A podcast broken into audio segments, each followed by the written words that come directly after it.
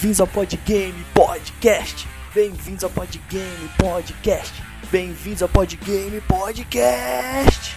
Eu sou o Pedro e eu tenho raiva contra a máquina mesmo sendo um programador. E eu sou o Gustavo e tem sempre alguém tirando o melhor de você. E eu sou o Alexandre e eu acho que eu nunca mais vou num show ao vivo com aglomeração. É isso aí, galera. Estamos aqui em mais um Podgame Podcast e acredito que pelo nome do programa e por essa introdução, vocês já perceberam que hoje nós não vamos falar sobre jogos, né? Nós vamos falar hoje sobre as nossas bandas favoritas, sobre aquelas músicas que acalentaram o nosso coração e aqueles shows que nós fomos e que marcaram as nossas vidas, né, meus amigos? O que queremos ir, né? Eu na minha lista aqui eu tenho shows que eu quero ir ainda, que eu tenho que ir. Se Deus quiser, esse corona vai passar e eu vou conseguir ir num show desse. Um show só se todo mundo estiver de máscara, até o cantor. E tem que chover álcool em gel durante a, enquanto as músicas trocam de uma pra Tem que outra. passar- Jogar água pra refrescar o público, jogar álcool em gel. Eles Exatamente. passam uns caninhos em cima do público e fica jorrando álcool gel. Aí Rapaz, se pega no olho. é massa. É por isso que tem que tocar uma sirene antes. E, e é exatamente por esse saudosismo que nós estamos tendo por conta do coronavírus. Toda essa situação que não permite com que, que nós nos aglomeremos, porém, nós já fizemos muito isso no passado, que nós vamos fazer esse episódio aqui que vai ser pura saudade, né, meus queridos? Pois é, mais um off-game aí, nosso segundo off-game entrando no ar. E dessa vez das bandinhas, né? A gente comentou tanto no. Acho que foi do, do episódio que a gente falou do Tony Hawk, eu não lembro, que. Nossa, o Pedro quase chorou aqui de lembrar do Rage Against the Machine e a gente resolveu, né? Separar o que, que a gente gosta de música aí também e aproveitar também vocês aí que estão escutando. É, o episódio tá só começando, mas aproveita aí pra deixar no comentário a banda que você gosta, né? A banda, as músicas, shows, shows que vocês gostaram. Aproveita aí e já, já deixa no comentário no Instagram, no Facebook aí. E bora lá, vamos ver, vamos compartilhar boa música aí pra, por todos os cantos.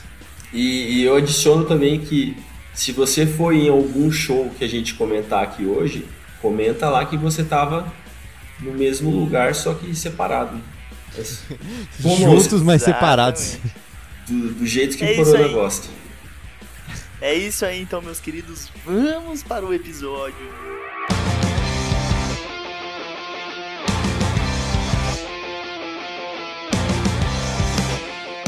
Gente, eu queria começar com cada um contando a sua história, mas a história específica, porque a minha per- eu tenho uma pergunta e depois eu viro uma história. Eu queria começar com o Gustavo. Gustavo, qual o seu estilo de música favorito, aquele que você mais escuta e como que você foi introduzido, qual que é a sua história até que você virou, sei lá, roqueiro, achezeiro, funkeiro, pagodeiro, sei lá o que que é. Cara, eu não tenho. Assim, se eu tivesse que escolher um, talvez seria rock, é, funk rock, né? Na época, no caso, comecei a escutar bastante. Foi que lá em casa, todo mundo, absolutamente todo mundo, gostava de escutar música, assim. É um costume que se tem até hoje, assim. Se eu vou na casa do meu irmão, ele bota a rádio mesmo pra tocar. É, às vezes a- é a playlist dele que tá tocando. É, quando eu vou no meu pai, ele deixa uma rádio lá tocando também, às vezes playlist dele também tocando, enfim, tipo, é costume de família. E como isso desde quando eu era pequeno já tinha, né? E, e quando eu comecei a ter noção dessas coisas, é, já havia algum, algum tipo de tecnologia, que meu irmão, no caso, usava o computador. Então ele acabava escutando músicas no computador e aí eu comecei a ver, tipo, é CD do Red Hot, CD de do, do próprio Foo Fighters, Nirvana, é, The Cores, Linkin Park, então assim, eram muitas tinha- já tinha muita muita referência pelo meu irmão que eu já já tinha, né? Fora também as rádios, né? A época que já tinha rádio no carro, é, só que a gente não, não era ainda rádio de CD player, né? Era de, de fita. Então, assim, se a gente quisesse alguma música espe- específica, a gente tinha que escutar a rádio, gravar na fita e aí depois a gente podia pôr na, no som do carro. né? Que não era, não era nem cabo auxiliar, não tinha, porque até mesmo porque não tinha onde você ligar, tinha o Discman, mas eu acho que o, o Discman ele não tinha o auxiliar para sair, né? Era só para entrada. Então eu não conseguia passar do Discman pro som do carro. E aí, só que por isso que eu me considerava, assim, muito de escutar todos os, os estilos, assim. Até hoje eu, eu escuto, assim. Às vezes eu pego escutando um sertanejo, é, escutando funk, escutando pop, bem pop mesmo. Enfim, eu sou bem eclético. Até porque, e... né, morando em Campo Grande, não é... tem como não escutar sertanejo. Tipo, não tá tem... fora de cogitação. É, se você mora em Campo Grande e não sabe uma letra de sertanejo, pelo menos, é porque você não tá morando em Campo Grande de verdade. Mesmo sem querer escutar, você escuta. Exatamente, as rádios aqui que o digam. Mas eu acho que muito pela influência do meu irmão, assim, eu escutei muito Red Hot Chili Peppers e acabei escutando bastante também Foo Fighters, tanto é que é a banda que, que tá que mora no meu coração, a banda que eu vou dar mais mais ênfase aqui no episódio de hoje. E... Já tá antecipando as respostas. É, já, já dei uma antecipada aí, mas já deu pra sacar desde o início que foi a primeira banda que eu falei. e... Mas basicamente eu, eu falaria que eu gosto mais de rock. Ultimamente eu tenho gostado, eu tenho escutado bastante indie, alternativo no caso, né? Mas ainda assim eu acho que ele se enquadra no, no ramo de rock, né? Hoje em dia as bandas estão muito. Não vou dizer difusas assim, né? Mas tipo, tem muitas subcategorias na categoria principal, sabe? Então, tipo assim, tem o rock, Aí o rock tem o rock clássico, o rock punk, rock não sei o que, rock alternativo, enfim. Mas eu acho que se for para enquadrar um aí, eu enquadraria um rock, um eletrônico talvez aí também. Né? Seriam as duas coisas que eu mais escuto. Agora eu quero saber, Alex André, a mesma pergunta para você e seguido de uma historinha aí para contextualizar. A, a pergunta sendo qual o meu estilo? É, o que você mais escuta, ou o que você mais escutou, o que mais marcou eu... a sua vida e por quê, como você chegou nele, etc. O que eu mais escuto é rock e hip hop, hoje em dia. Só que quando eu comecei, eu, eu não comecei, eu não, eu não, fui como o Gustavo, minha família não escutava música. Meu pai escutava tipo música paraguaia, era o rolê dele, tinha altos CDs no carro. Mas eu lembro de uma vez, quando eu era criança, minha irmã me mostrou Mamonas Assassinas. Mas isso é porque eles estavam muito famosos, porque ela também não. Nunca peguei ela ouvindo música de verdade. Mas então começou com o videogame, cara. Foi o videogame que me trouxe pro mundo da, de, da música. Que eu, que eu considero que eu, que eu despertei pra música, né? E eu jogava um MMORPG, não sei se vocês lembram, RF Online. Lembra Sim. desse? Conheço, conheço. Não, o, não, não joguei, mas eu tinha amigos que jogavam. Eu operava muito no RF Online. Aliás, só de falar nele dá vontade de jogar, mas beleza. alguém, alguém fez um, um vídeo do RF Online com as cinemáticas e colocou a música do Dragon Force por trás. E eu pirei muito da música. Era Operation Ground and Pound, que é uma música mais pesada que o normal que eles faziam na época. Me tira uma dúvida antes de você continuar a história. Então você conheceu o Dragon Force antes do Guitar Hero? Porque assim, sim. muita gente conheceu o Dragon Force por causa do Guitar Hero, né? Sim, ótima pergunta. E sim, eu conheci antes do Guitar Hero e eu tenho bastante orgulho disso. Eu também conheci antes do Guitar Hero e por causa do Alexandre, inclusive. é verdade, eu lembrei, eu levei pra escola, eu, eu, eu mostrei pra você e pro Andrew. Dragon Force. E pro Rafael, lembra? É verdade, vocês gostam até hoje. Sim. Olha Mas... só, impactando na vida das pessoas até hoje, Alexandre. Dos miguxinhos. Mas com música de qualidade. É. é... Tá, Dragon Force. Tem muita gente que vai pegar e falar Dragon Force, ah, tá. Mas, pessoal, o Dragon Force ele tem uma proposta e pro que ele propõe é bom pra caralho. Mas continuando, o Dragon Force me levou pra Angra. E daí eu pirei em Angra quando eu descobri que os caras eram aqui do Brasil, porque eu, primeiro eu ouvi Carry On, Nova Era, não sabia que era brasileiro. Não tinha ninguém para me apresentar, eu não conhecia nenhum metaleiro nem nada. Mas o Angra foi me levando pro lado do rock, fiquei mais velho, comecei a ouvir bastante rap, hip hop. E hoje eu escuto bastante coisa. Mas fácil perguntar o que, que eu não escuto. Sim, eu acho que o amadurecimento como pessoa traz isso pra gente. É, com certeza. Agora a gente quer saber de você, né, Pedro? O que, que, você, que, que você. Já que você ia emendar aí já a história É. aí, fala aí você. Minha história é um pouco engraçada. Meu pai escutava muito sertanejo. Sertanejão raiz mesmo, modão, tá ligado? Eu tenho um tio que teve uma banda de rock em São Paulo, mas ele virou violeiro. E violeiro brabo. Tipo, referência, assim. Então os caras foda do, da cidade aqui, que ficaram grandes, que estudaram na UCDB, e meu tio morava na frente da UCDB, e eles tocaram viola com meu tio. Eu tenho amigos violeiros fodas que tocaram viola com meu tio. Então, meus finais de semana era tudo no meio de roda de viola, com modão, torando, brabo e o gurizinho, tá ligado? Então tive es- essa base aí. Só que o meu pai, mesmo escutando muito sertanejo, eu lembro que ele tinha um CD do Marcos Brasil, cara. Era um cara fingindo que tava num rodeio, fazendo aquelas frases de rodeio no meio de músicas sertanejas antigas que tocavam, tá ligado? E quando a gente viajava eu só escutava isso, quando eu entrava no carro ele só queria escutar isso. Porém, meu pai é um dos fanzaços de Queen.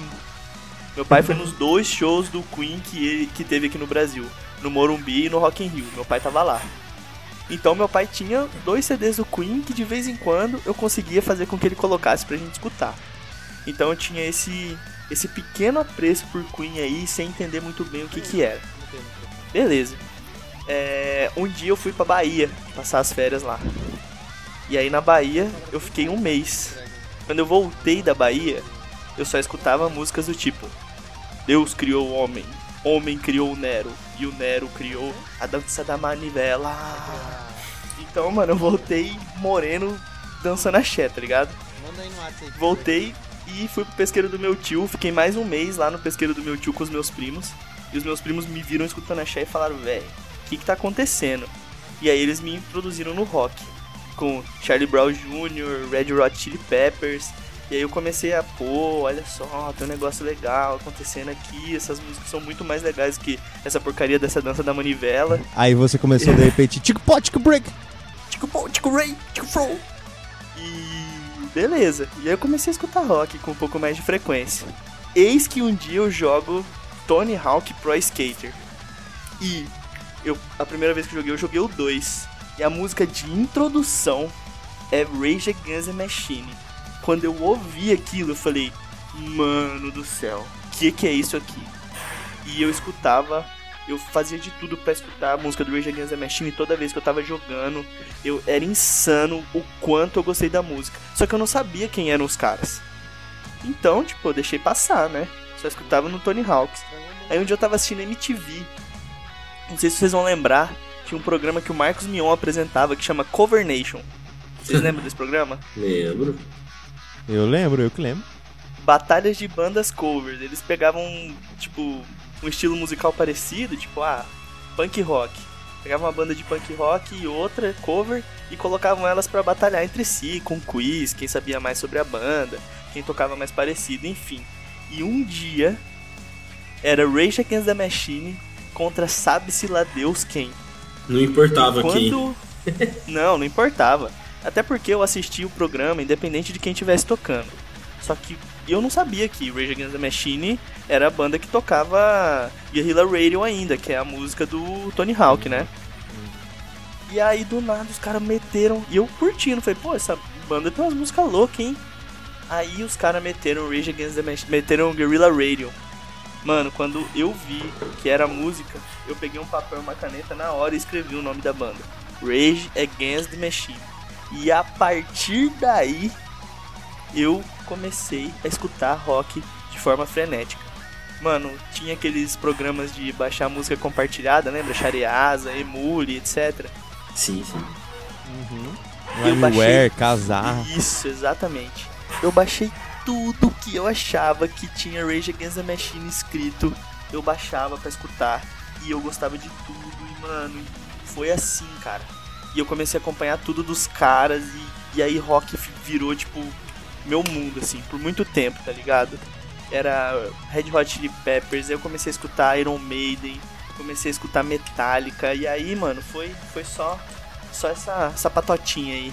Cara, é. Tipo, a gente fez o off-game justamente pra, pra desvincular, assim, de, de games, né? Mas, tipo assim, ao mesmo tempo, ele fica muito claro o como que, o, como que os jogos influenciaram até no nosso gosto musical, né? Você falou aí do Rage Against, do, do Tony Hawk, eu acho que a grande maioria também de bandas punks, assim, que eu conheci e aprendi a gostar, tipo Goldfinger, Nossa. é, Alien Ant Farm também, são bandas que tinham no Tony Hawk. Bad a gente- Religion. Bad Religion, cara, são bandas que. Até Kiss tem. Acho que no 3 tem Kiss também, né? Assim, pro pessoal que não, não escutava em casa, por exemplo, mas jogava Tony Hawk, Kiss ainda poderia ser descoberto no Tony Hawk. Enfim, cara, era muita banda, muita banda. Papa Roach também, acho que no Tony Hawk 2 Roach, e no 3 aham. ele aparece também, eu acho que tem uma música no 3.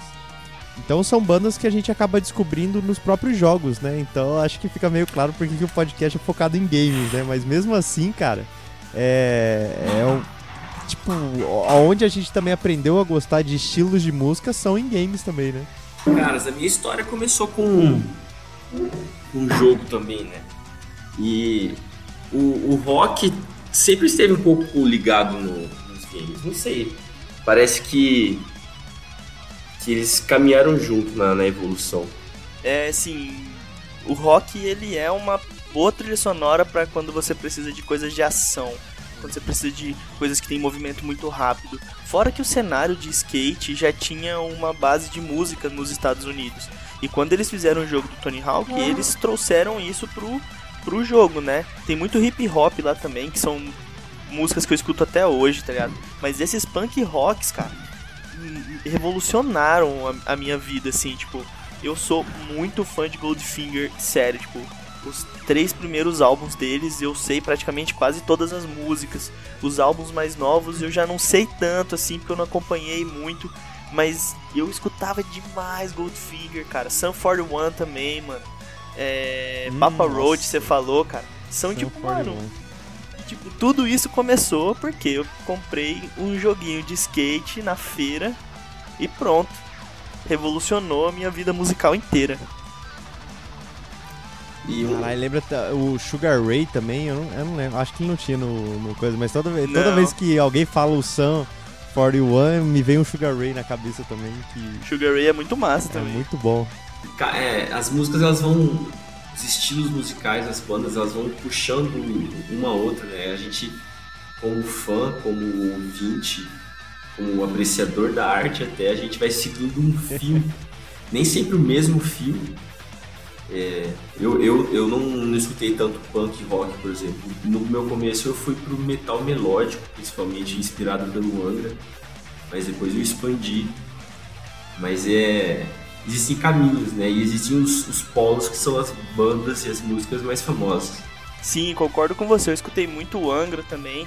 E na época que eu comecei a escutar muito o Angra, era a época que eu tava escutando muito Iron Maiden, é, muito Metallica. Escutei Elven King também. Não sei se muitas pessoas vão conhecer Elven King aqui. Mas é um folk metal, tá ligado? Os caras usam flauta, é, é bem melódico, assim, bem, bem diferenciado. E, tipo, eu tava nesse nicho, tá ligado? E, a gente- e eu ficava trafegando nisso.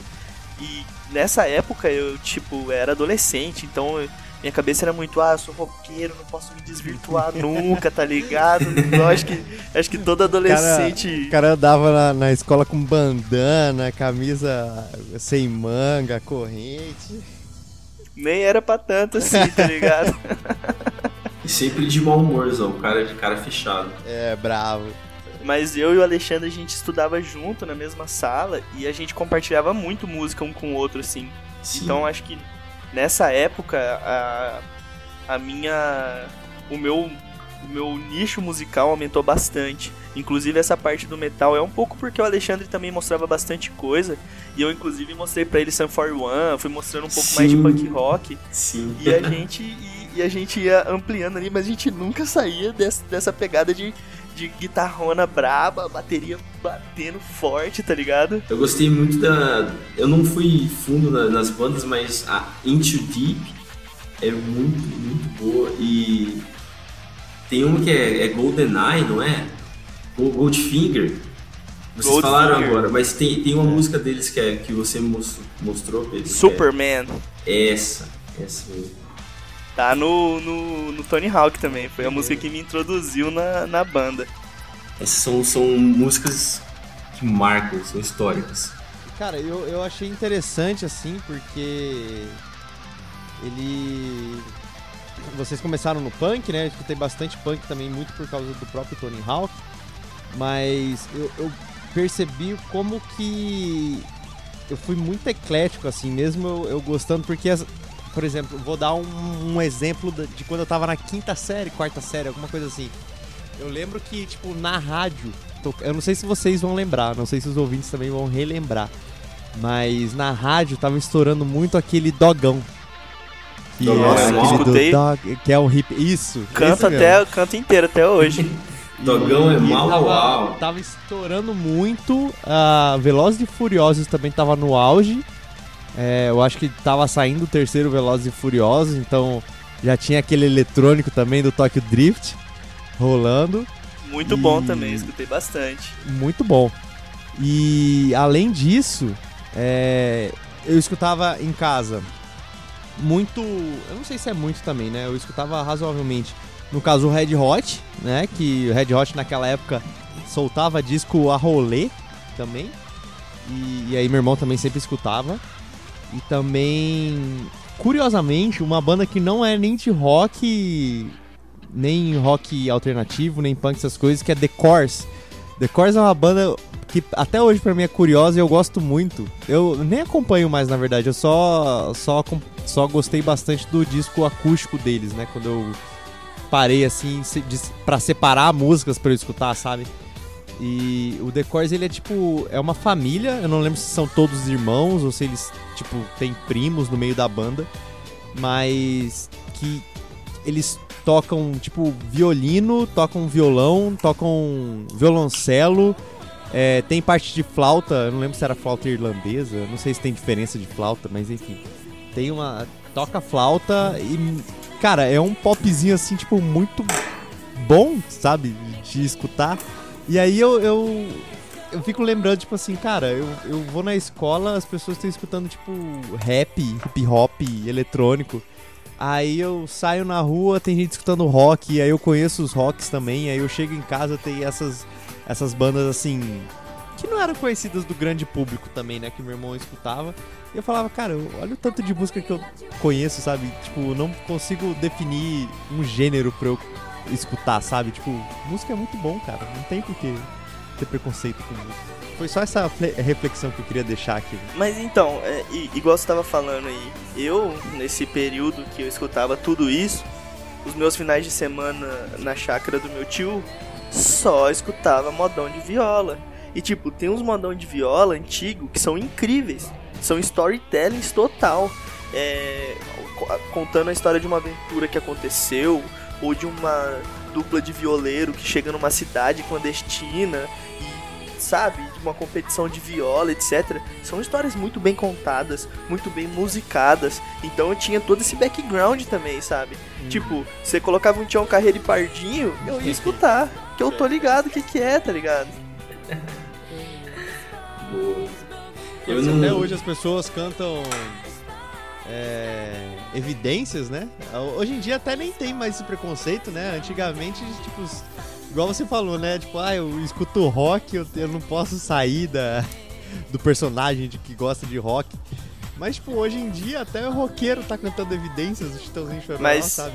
Mas não Ué, tinha mas... modão de viola nas minhas playlists. Evidência, é. Evidências não é, não é o hino do Brasil, não? É universal, eu acho, é. é. Eu acho que é a Cardi B, pelo menos, já cantou já, evidências. Tudo, tudo acontece feijoada e evidências. É. Mas também tinha que botar a boate azul aí no meio, né? Boate azul também poderia ser um hino do Brasil. Mas a evidências é mais forte. Tá, deixa eu fazer uma proposta então aqui. Cada um fala uma música fora do seu acervo aí, das que vocês mais gostam, que a gente falou no começo. Eu vou começar. Eu gosto de Bala de Prata. Essa música, eu sou roqueiro, só que Bala de Prata é massa e não tem nada que vocês possam dizer que vai mudar a minha opinião. O melhor é o cara se defendendo já, né? Eu sou roqueiro, mas, mas... Bala de Prata. hum, eu acho que eu sei uma. Vai pegar até mal, hein? Mas. Toxicity da Britney Spears. Opa, temos um participante especial. Temos um participante é... especial no, no nosso game de hoje. A, a, esposa, a esposa foi pegar umas coisas ali, pediu pra eu, pra eu segurar ele um pouco e ele tá aqui falando das músicas dele também. É... é que a gente não consegue entender a linguagem dele ainda. É porque na verdade ele mandou aí, né? Um galinha pintadinha. Tá amarrado. Toxicity, Gustavo. É.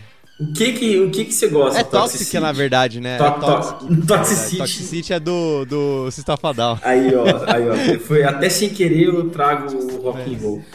É, Mas, pois é. Por, por que? tão roqueiro. Mas, cara, por quê? Putz, sei lá, mano. É porque Britney Spears também escutava muito nessa época, né? Mas Britney Spears eu... é uma coisa que, se você escuta muito já rock, sei. você tem que ter um pouco de vergonha, né? Então, eu já sei, já sei a resposta. Vai lá, vai lá, vai lá. Barbie Girl. Nossa! A... É, Barbie Girl. Foi é. a primeira foi a primeira não, era a única música que eu tinha no meu MP4 quando meu pai trouxe ele do, do Paraguai. E aí, até eu conseguir colocar músicas novas, eu fiquei tipo uma semana com meu MP4 só tendo Barbie Girl, tá ligado? E aí eu sei a letra inteira dessa porcaria, porque eu queria escutar, eu queria usar aquela porra e só podia escutar I'm a Barbie Girl in a Barbie World. Pelo menos era, era inglês, né? Não era português. Não, graças a Deus, né, velho? Meio do Paraguai o negócio, viesse então... em português, eu ia que jogar na parede. viesse em espanhol, né? Já que... Espanhol acho que eu ia me divertir mais. Eu sou la barbeira. Agora eu quero propor um negócio aqui, ó. Hum. Eu quero uma música que marcou vocês assim, ó, tipo, puta, essa música, cara. Essa música é a música. Ah, cara, é, aí é Assim de supetão, Pedro, você tem que, tem que preparar, preparar o terreno. Cara, eu não digo nem que é complicado por, tipo, é, ter que pensar numa música. O meu problema é que, tipo, eu tenho uma música para cada momento, tá ligado? Tô ligado? Eu tenho uma música assim, ó, que se você me perguntar, tipo, Pedro, qual que é a melhor música do mundo? E eu vou te responder ela. É. E não é do Rage Against the Machine. Ah, caô. Juro. Ah, qual que é? Eu acho é Superman do Goldfinger. Ah, ok, ok. Já foi citado, então tá, tá. Já foi citada, mas ela pra mim, assim, tipo, mano, era aquela música que eu botava o fone de ouvido, eu dava play nela. Tá ligado? Play Aí eu ia escutando outras. Cara, tem, tô, tem, que pensar aqui. Mas a gente não pode pensar muito também, Gustavo. Vamos, vamos é, falar. então. Ah, eu vou então. Eu vou mandar uma que. Que me deixa pistola até quando eu escuto. Porque a música é pra você ficar pistola mesmo. E sim, é do Foo Fighters. é The Pretender. Eu escuto eu fico, caralho, mas essa música é muito boa, né? Tá maluco?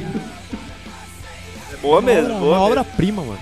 Essa música, ela, ela, transfere muita energia pra quem tá ouvindo, cara. Nossa, demais, né? Cara, me... nossa. É um choque mesmo, cara. É um choque. E essa daí é uma música boa para você escutar quando você quando você tá puto com alguma coisa. é aí bom. você dá, dá uma extravasada, tá ligado? É, com a música. de Ah, pensei, mesmo. pensei uma aqui, posso falar com vocês? Pode, Por deve. favor. A, a, minha música é Lose Yourself, do, do Eminem. Nossa, do Eminem, nossa. Muito boa mesmo, ah, realmente também muito eu boa. Eu ouvi muito, muito essa música. Eu gostava de... Foi, foi também um dos jeitos que eu aprendi a falar inglês, que era eu gostava de cantar as músicas, né? Daí eu, essa foi uma que eu quando aprendi a letra, eu nunca mais esqueci. Se sempre perguntar a fórmula do triângulo lá de Bhaskara, eu, eu vou te xingar. Mas essa letra que eu aprendi há 13 anos atrás, eu não esqueci nunca mais. Cara, e o pior é que eu acho que eu também fui, fui nessa sua, assim. A gente sempre fala que a gente aprende inglês com, com videogame, né? Mas eu acho que o meu foi mais com música do que com jogo, assim. Eu acho ah, que muita coisa certeza. eu entendi de jogo por causa de letra de música. Eu acho que é um pouco dos dois, assim. É, complementa, né? puxaram, né? É, os jogos puxavam as músicas, as músicas puxavam os jogos e as coisas iam se complementando. E, e, e eu acho que assim, os jogos te dão um contexto diferente para você entender a colocação de algumas palavras e as músicas te dão outro contexto para você entender o significado das palavras, entendeu? Hum, e isso isso se completa no mundo assim, tipo, dentro da nossa cabeça, sabe? E aí depois você tem um pouco de filme, seriado também, mas eu acho que isso é. muito menos do que música e jogo. É, filme Cara... na verdade até que ajuda um pouco mais com a legenda ali que você pega meio que na hora, né? Nossa, Mas nunca, nunca é me ajudou, Bom, eu acho, eu quando era criança, né? Eu acompanhava filme com legenda, eu perdia parte da legenda. Então, o jeito que era lento. Cara, filme com legenda é, é uma droga também, porque você perde de ver a arte do, do enquadramento, da direção de arte, sabe? É, é foda. Porra, mas aí tu entra num, num, numa discussão que é: eu perco um pouco do enquadramento ou eu perco a expressão de fala do ator que o, o diretor quis passar? Então, assiste ah, dublado. mas não, esse assiste dublado. Você, você vê é... a atuação do dublador, mas você não vê a atuação do, do ator. Exatamente, porque tipo, o diretor tá lá com o ator falando: Não, cara, eu quero que você me transmita raiva, eu quero que você me transmita um negócio do seu âmago. Aí o cara Nossa. grava até ficar do jeito que o diretor quer. Aí o dublador interpreta aquilo do jeito que ele acha que ele tem que interpretar e enfia no seu cu. Não, mas vamos lá. É... Não sei se eu tô mudando de assunto aqui, mas a dublagem brasileira, ela é muito boa. Ela marcou Sim. a nossa infância. Agora, pra quem tá ouvindo Obrigado, aí... Guilherme Briggs. E, e fala, ah, dublagem brasileira nem é tão boa assim. Então, meu amigo, pega a dublagem brasileira, pega a dublagem portuguesa do anime que você quiser e daí vem conversar comigo. Porque a dublagem de sugestões. Portugal é ridículo. Eu dou duas sugestões. Dragon Ball Z, coloca lá Vidita Olhe Bem e a abertura de Medabots. Ah, eu, eu, eu, eu dou mais uma ainda, que é... Coloca Parabéns do. Parabéns. Evangelho. Parabéns. Parabéns. Exatamente. É verdade. Escreve parabéns com A-I-N. Você vai ver a pior dublagem do mundo. É, mas ainda bem que tocou nessa, nesse assunto de dublagem também, porque, tipo assim, muita. Agora que também já tocou de, de anime, essas coisas muita música de anime também dublado que a gente aprendeu a gostar, né, cara? Nossa, é, demais, do, cara. Do Pokémon, Cavaleiro, Cavaleiro Zodíaco acho que é a mais icônica, assim, né? Mano, a, a música Angra. do Cavaleiro dos Zodíacos é cantada pelo Angra, mano. É, pelo Angra, cara. Isso é muito, não muito é louco, pouca bosta, não, velho. Normalmente ele, eles escolhem uma pessoa, tá ligado? Ah, esse cara aqui vai fazer. Daí eles pegaram a banda de metal mais em evidência do país, eu acho, ao lado do Sepultura. Não, era, era o Edu. Era o Edu. Não, mas tem aquela, né? Tem, Sandy Júnior. Sandy Júnior tem também. É, tem do Digimon da Angélica. Nossa, Nossa essa, oh, essa, música ela é uma tristeza. Eu posso falar sobre essa música? Ela é muito Para, tristeza. O, o, Brasil, o Brasil podia ter escolhido a música original, que era do Kodiwada, o super querido e finado Kodiwada, que é a não, música mais massa. E eles copiaram a música dos Estados Unidos. Fala, não, mano. Paga pau de americano. Coisa, Sério, o, os riffs do Digimon são incríveis, mano. Braveheart. Se você escutar Braveheart é. com fone de ouvido, arrepia até os pelos da nuca, fi. Não, mas Braveheart não foi, não foi traduzido, não, não foi dublado. Não, não é foi. Mas Braveheart, tipo, só toca durante o anime, tá ligado? Aham. Uh -huh. Cara, outra. Que é, é a música outra. da Digievolução, né? Ah, isso. A, mas a Digievolução do 2, pra mim, ela é muito melhor. Nossa, é o Break Up. Cara, só de começar a Digievolução, tipo. Ah, ela é. Ela é mais emotiva mesmo. Cara, nossa. E aí depois começa o rock, tá ligado? Tipo, ele começa nesse levinho, de repente. Essa música é muito boa mesmo. É muito boa, cara. Braveheart é muito ah. bom, mas Break, Break Up, eu acho que é o nome, é muito melhor. Maluco. Vamos discutir sobre isso, porque eu não concordo. Ah, pronto. Ô, Gustavo, você não tava. Você não tava falando de Butterfly, não? Nossa, não, Butterfly, Butterfly é muito bom. Eu acho também. que é a abertura do 2. Do... Não, essa é do Digimon 1, Butterfly. Essa que é a, a do Code Wada que eu tava falando. Essa música é fenomenal, cara. É, então, Butterfly é do, da abertura do 1. Aí a evolução do. A digievolução do 1 é Brave Up. E. É Brave Heart, quer dizer. Eu misturei as duas. E a de evolução do, do Digimon 2 é Break Up. Butterfly é muito bom e é outra obra-prima do rock japonês com, aquele, com a guitarrona pesadíssima, cara. Cara, isso muito também é bom. é outra coisa, né? A gente teve uma fase de curtir música japonesa muito assim, né? Cara, eu Acho estou numa fase de curtir música japonesa. Japonesa ou K-pop? Não, música japonesa. Eu tô, Ai, eu tô ouvindo um, um, rock dos anos 80 japonês aqui. Chama. Eu Mas, vou ó, já deixar uma dica aí. Hound Dog. Round com H. É um Pô, esses caras aí cantaram a abertura do Naruto, mano. Sim, foi assim que eu descobri eles, cara. Eles têm muita música massa. Muito massa mesmo. O Cantor do mostrou um Naruto. monte de banda japonesa massa pra gente, né? Sim, Mas, é mano, Yu Yu Hakusho, velho. A abertura de Yu Yu Hakusho é uma obra-prima. Ah, sim. É a Hohoemi no Bakudan. Eu não sei falar japonês, desculpa, mas é essa música. É, mas é alguma coisa assim. Mas a música, a música brasileira, ela é transcrita da, da original mesmo, né? O corre, É, corre da cidade grande, estou É. só. É massa, Só que massa. assim, eu não escutei a voz japonesa, né? Eu não escutei a, a versão original, no caso. Se quiser eu te Corre, mando corre agora. na cidade grande, meu querido. Vou te mandar, Gustavo. Tá tocando no fundo pra quem quer saber. E a assim, Yu mandei Hakusho é um anime muito Gustavo. bom também. O Hakusho era muito bom. A abertura japonesa é massa pra caramba, a abertura brasileira tem um lugar nos nossos corações, até porque, né? Né? Né? Né? Não tem como. E as Mas você músicas falou de Digimon, mano, eu queria, eu queria fazer um adendo aqui. Digimon tem uma música clássica que toca durante os episódios também, que se chama Boleiro de Ravel. Essa música na orquestra, ela é a coisa mais incrível que tem, mano. Essa música me fez escutar um pouco de música clássica também. Olha como os animes, os desenhos são um negócio muito doido na nossa vida, né? Jogo e anime. Cara, Bolero de Ravel me fez ter uma perninha, por mais que muito pequena, na música clássica, assim, ó. Aí eu escutei mais algumas outras coisas sobre. É, Caraca, nunca de- tinha ouvido falar disso, não. Música. Sério?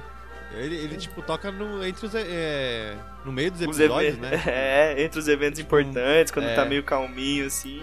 Cara, eu tô ouvindo aqui Toca- agora. Ele toca de background, assim, da... Fa- Já que você tá ouvindo agora, fala o que você tá achando. Cara, eu gosto. Eu, eu gosto de música clássica e. Eu não lembro, eu, eu acho que eu tenho que voltar a assistir esse anime. Eu não lembro de tocar essa música. Cara, saiu, Sério, cara? Saiu, tá saindo muito Digimon, inclusive, né? Novo agora tá Saiu. massa, né? É, então, tem, ixi. Pessoal, esse aqui tá virando um episódio de anime. É, Não, eu pô, tô a gente tá sobre falando as das músicas do anime, que isso. Deixa, eu vou fazer uma pergunta pra vocês. De todas as músicas de Dragon Ball, português ou japonesa, qual que vocês mais gostam? Nossa! Cara, Dragon Ball GT, velho. é, não é. GT, mas... Dragon não Ball é GT. o anime mais massa, mas é a abertura brasileira que, mano, se, se der play começar, eu canto inteira e, e faceiro e, E chorando. novo. É. Aham, chorando. Cara, A gente agora toca a gente música, abraçado, assim. Cantando. A música que, que eu gosto de cantar do Dragon Ball, mas eu acho que por ser. Assim, não vou dizer zoado, né? Mas assim, que eu acho que é uma afinação diferente. É o. Posso pressentir Sim, o perigo e o caos. Aí eu gostava de fazer, tipo, essa vozinha quando ele faz, tá ligado? Tipo, caos. Ninguém agora vai me. Essa é bom. muito massa. Eu gostava daquela. Casei! Casei! Eu acho que era uma de. de, de É a finalização É. aham, do É, Dragon Ball. eu acho que era do Z. Dragon Ball clássico até, eu acho. Dragon, Não é não. Dragon Não? Ball É tinha dizer? muita música boa, pessoal. Aham. Nossa, É o- aquela lá assim, ó. Já faz tempo, ainda me lembro Essa mesmo. de tudo aquilo que passou.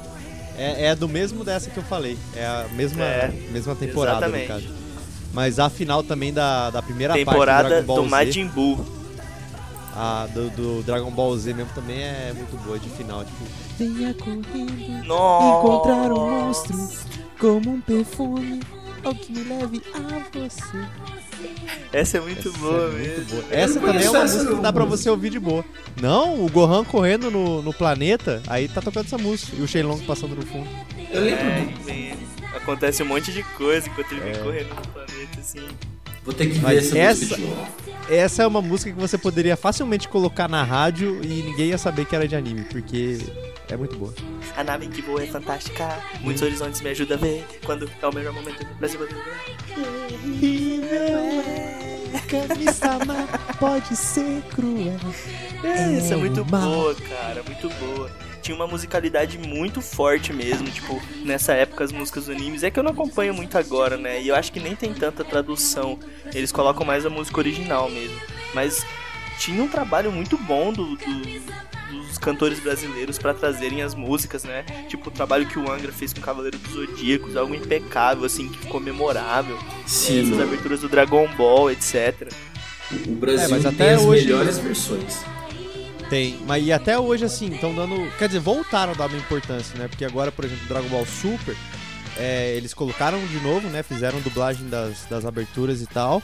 Mas quem canta a música, tipo, do clímax do anime ali, principalmente no final ali do Torneio do Poder, é o Bruno Suter, que era, pra quem não conhece o Bruno Suter, ele era vocalista do, quer dizer, ainda é, né? Vocalista do Massacration.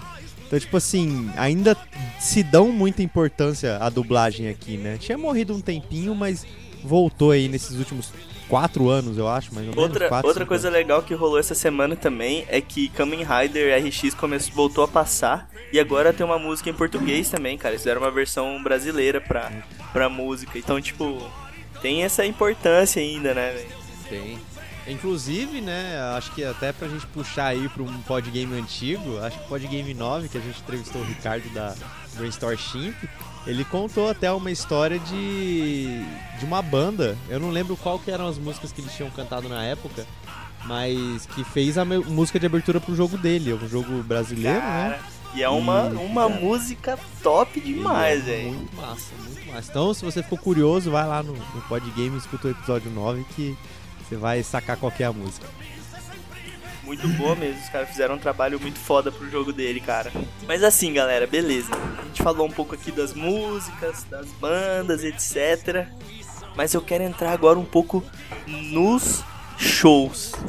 Quero ouvir de vocês os shows mais tops que vocês já foram e a- história mais marcante que vocês têm deles. Eu vou deixar pro Alexandre, ele deve ter uma prontinha. Eu queria separar aqui alguma história. Eita. Ou não tem também? Não tem? Então tá bom. Tem, então... não, eu fui em Tem? alguns shows, eu tenho. Ah, então. Ué, então não, começa aí. história preparada eu não, não entendi, Gustavo, porque a história já foi. Já foi? Já contou con- a história do show? Não, já, quer dizer, já aconteceu. Não tem. Ah, sim. Tá, eu vou contar. Cara, tem uma até que é, é junto com o Pedro, que a gente tem uma aventura. A gente fez uma aventura, né, Pedro? Foi incrível. V- vamos falar dessa agora? Se, se entrar ne- ne- nesse tema, vai embora. Vai embora. Então eu vou falar de um outro show que eu fui uma vez sozinho. Eu, eu gosto muito de show ao vivo, pessoal. Eu, eu acho que todo mundo aqui gosta, mas eu, eu era aquela pessoa que eu ia no show, eu, eu sentia até quando a caixa soltava um grave muito forte e, e o seu pelo começa a encostar na calça. Assim, é um negócio muito louco. Eu- é, é muita emoção pra mim música, e show ao vivo é, é em todo. E eu fui sozinho num show do Eric Clapton, cara, em Porto Alegre. Eu, eu comprei a passagem, comprei o ingresso e fui sozinho. Eu viajei, cheguei, ah, cheguei de manhã, fui direto pro lugar do show, passei o dia inteiro lá. O show começou tarde, 10 da noite.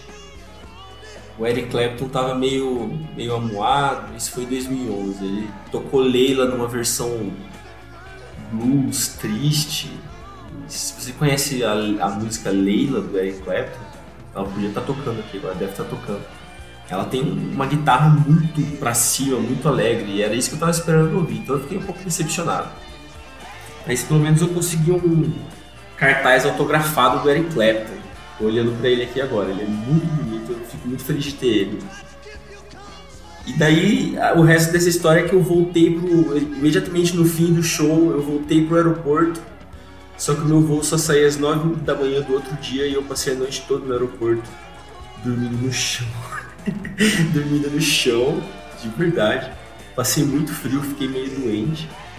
Mas eu sempre posso dizer que eu fui no show do Eric Clapton, que era um sonho meu. Um dos deuses da guitarra. É, meu guri, você realmente viveu uma experiência única aí, né? Cara, eu fui. Eu fiquei, eu, eu fiquei lá. Eu comprei, como tinha sido. Eu peguei um dinheiro de, que eu ganhei de presente. Eu comprei um ingresso VIP na, na, na área mais, mais alta. E daí lá eu conheci um cara. E por muita coincidência ele era um engenheiro que tinha vindo aqui em Campo Grande construir o edifício do, daquele. do Walmart aqui em Campo Grande, sabe? Sei. Eu conheci o cara lá, no meio do, do, de um rolê super aleatório, conversando, a gente descobriu isso. Campo Grande só tem grande no nome, né? É. Conexões que o nosso mundo nos dá também, né? Que o mundo da música nos dá. Lembrou da sua história, Gustavo?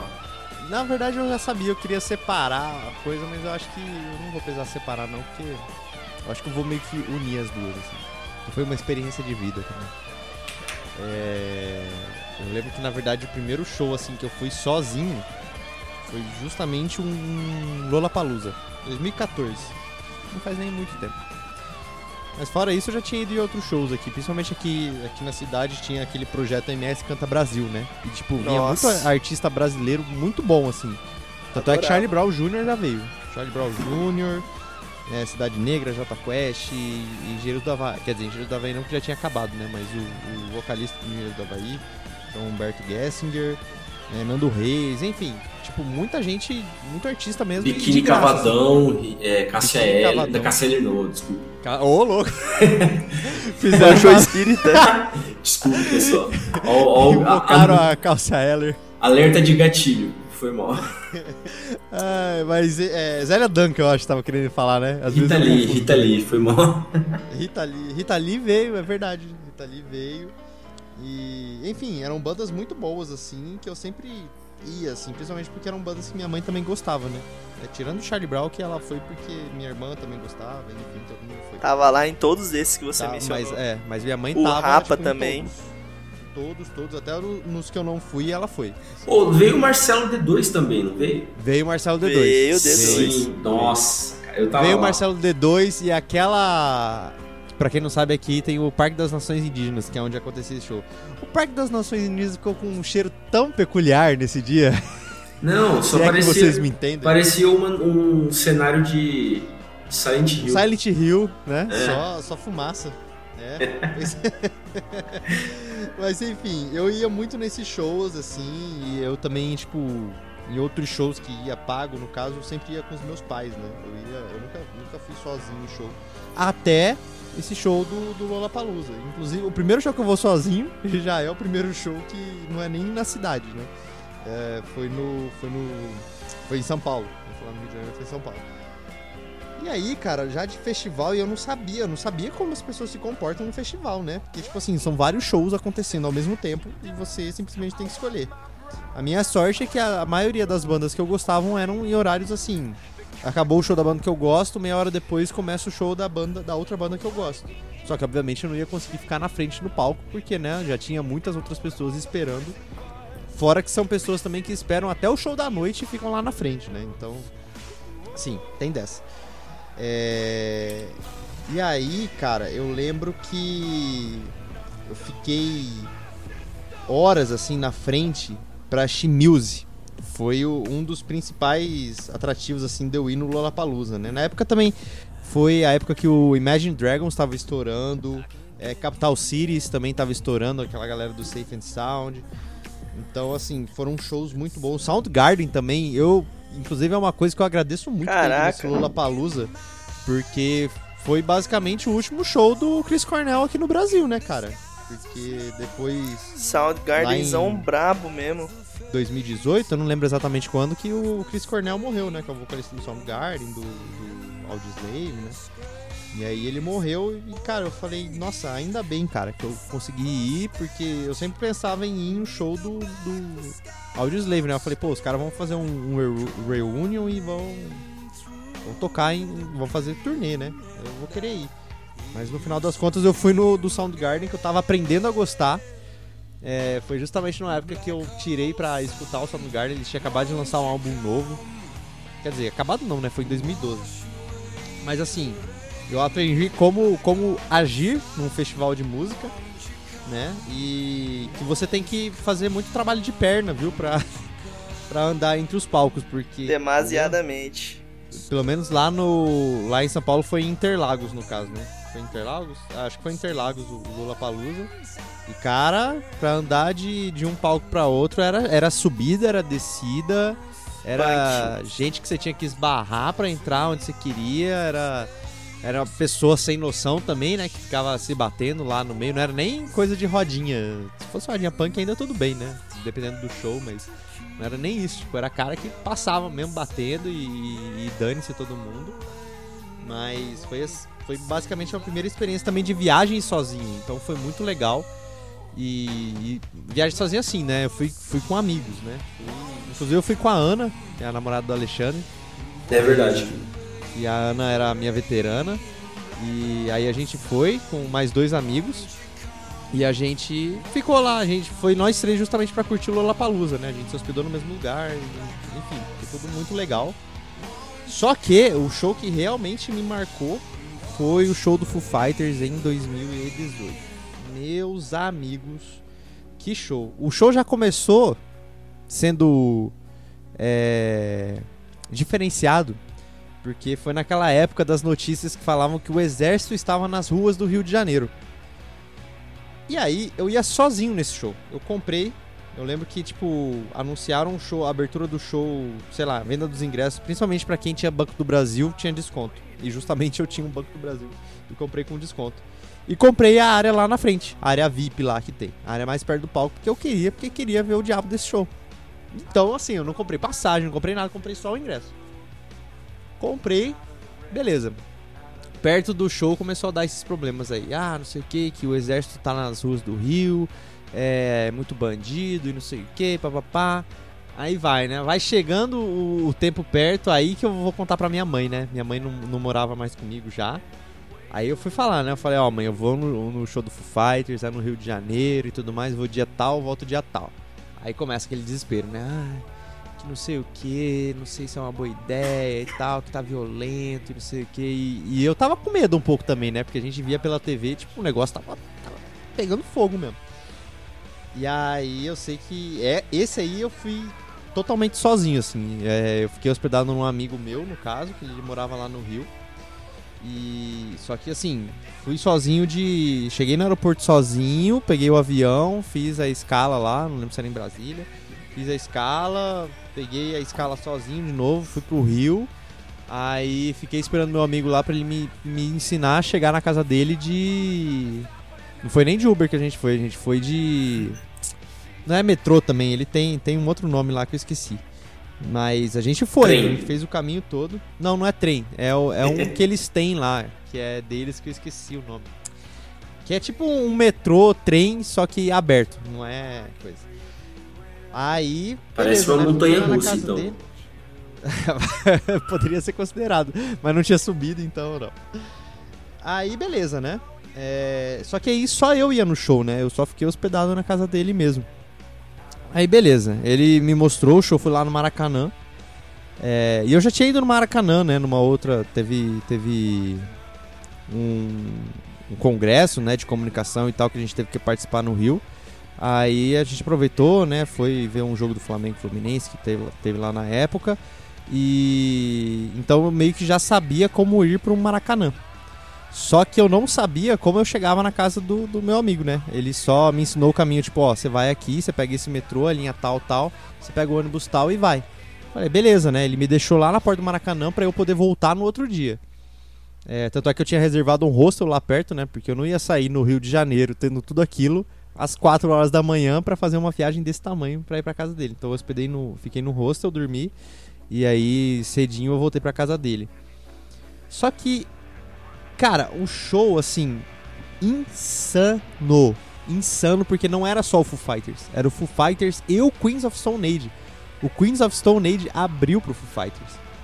E, e eu já chegava no show e falava, cara, vai ter. Ele, eles vão porque para quem não sabe, o Foo Fighters e o Queens of Stone Age, eles têm tipo uma história assim. O Dave Grohl, num álbum do Queens of Stone Age, ele tocou a bateria. Do álbum inteiro, ele tocou pro Queens of Stone Age. E teve algumas, algumas participações do Josh Home com o Dave Grohl. E se eu não me engano, o baixista do. Eu não vou lembrar de qual banda que era, mas era uma dessas bandas mais antigas. Aí eu falei, não, eles vão vão, sim, vão fazer essa, esses trabalhos que eles fizeram juntos, eles vão tocar juntos e tal. E aí eu vou ter realizado basicamente meu sonho por completo, né? Porque eu queria ver o Queens, queria ver o Foo Fighters. E aí, se acontecesse essa união, eu falei, cara, é, é pronto, é o show, tipo, definitivo. que eu já fui e não haverá outro show que, que superasse esse. No, no fim não aconteceu, né, a, a junção do, dos dois.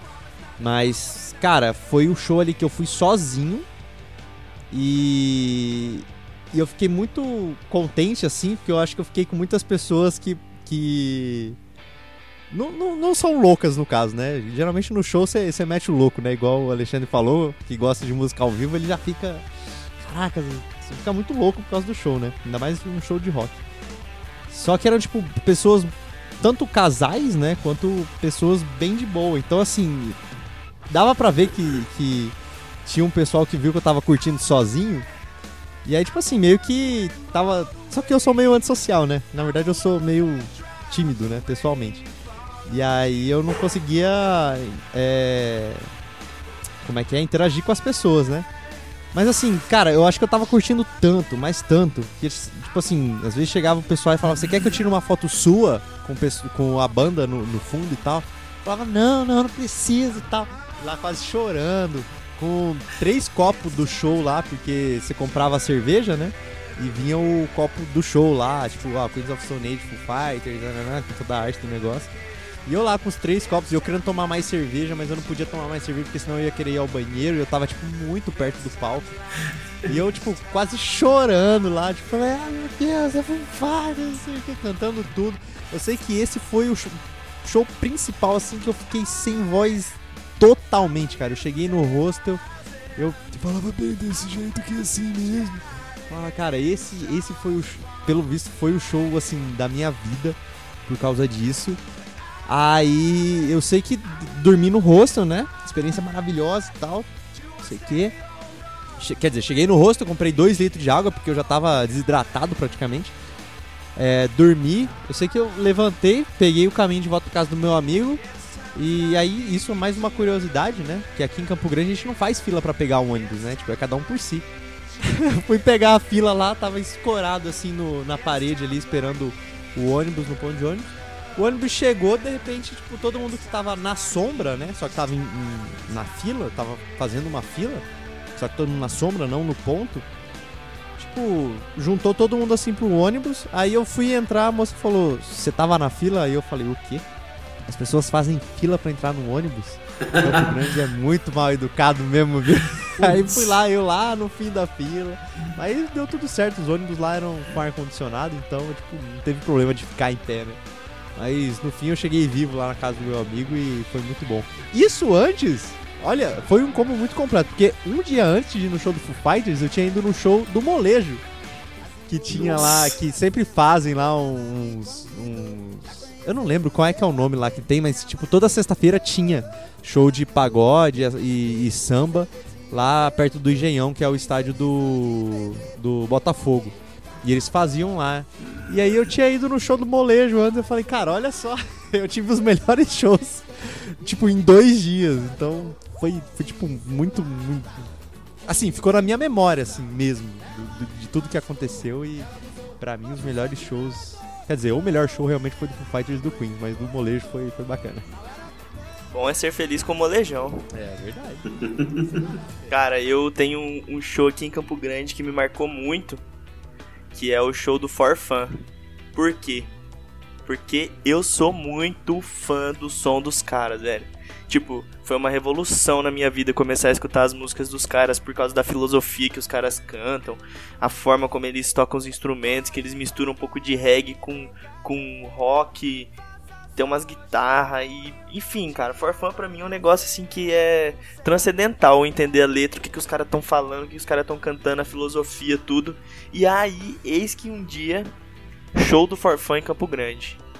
Cara, chamei meus amigos que eu sabia que era fanzaço do, da banda e foi um show que eu entrei, cantei do começo ao fim, não queria que os caras fossem embora de forma alguma pulei o show inteiro, dancei o show inteiro, curti com o brother, só aqueles caras que eu mais gostava, que compartilhavam o negócio comigo, e os caras também sabiam todas as letras.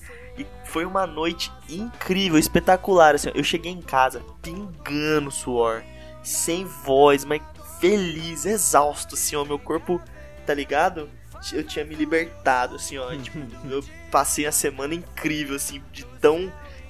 Sei lá, minha alma tava, tava em outro nível, assim, tipo, fiquei num estado zen por um tempão, aham, velho. E foi assim, cara, e assim, não foi um show muito, muito grande, não demorou muito, assim, tipo, eles ficaram um pouco até pela quantidade de música que eles tocaram, podia ter ficado mais. Eu acho que até foi política do próprio hangar, né? Que foi o lugar que eles tocaram. E aí eles vieram de novo. E quando eles vieram, eu juntei os mesmos caras, fiz a mesma trupe de amigo e fui no show de novo. E foi outra vez, foi incrível pra caramba. E infelizmente a banda acabou, cara, porque era um dos shows assim que eu ia e cantava tudo que os caras tocavam, eu cantava, tá ligado? É esse tipo de banda que eu sei que você sabe todas as músicas, tá ligado? O Hangar, inclusive, ele foi, foi um lugar assim de muito show de rock bom aqui em Campo Grande, né, cara? É, Épico. Você falou do, do For Fun. Antes da gente gravar o, o cast, a gente já tinha até conversado, né? Do Terra Celta. Nossa, Terra Celta fez um showzaço no hangar, cara. cara, Eu acho que o tava- show do Terra Tava todo Celta mundo lá essa noite, né? tava Cara. e a gente não tava junto. Não. Isso que é o mais louco. Estávamos nós três lá, não estávamos juntos e curtimos um showzaço. Cara, assim, eu não, eu não, não dava nada pro show do Terra Celta, nada. Foi tipo assim, o meu irmão tava pilhadíssimo e ele pilhou todo mundo. Tipo, boa parte dos meus amigos foram no show do For Fun, foram nesse show também. E o meu irmão pilhou todo mundo, que o meu irmão escutava Terra Celta. Meu irmão ele tem um gosto muito peculiar pras coisas, assim, tipo, pra tudo. Ele, é- ele tem um gosto bem peculiar. E ele escutava Terra Celta, tipo, mano, fã. Aí ele chegou, mano, e pilhou a gente. Não, vocês têm que ir nesse show comigo, vocês têm que ir nesse show comigo. Não, vocês são meus brothers, vocês têm que ir comigo. E a gente comprou a ideia. Falou, quer saber? Vamos, compramos ingresso. Mas eu fui com expectativa baixíssima, baixíssima, assim, ó. Falei, ah, os caras, ouvi uma música deles, falei, ah, não, não- não me cativou, não. Mano, quando esses caras começaram a tocar, a energia que eles transmitem no, no palco, assim, ó, pra galera, é, é de outro nível, cara, é de outro nível. É eu não muito, sabia as letras, bom. mas eu dancei todas as músicas, pulei igual um maluco, eles contagiam a gente, assim. Os caras desceram no meio da plateia, velho, desceram do palco.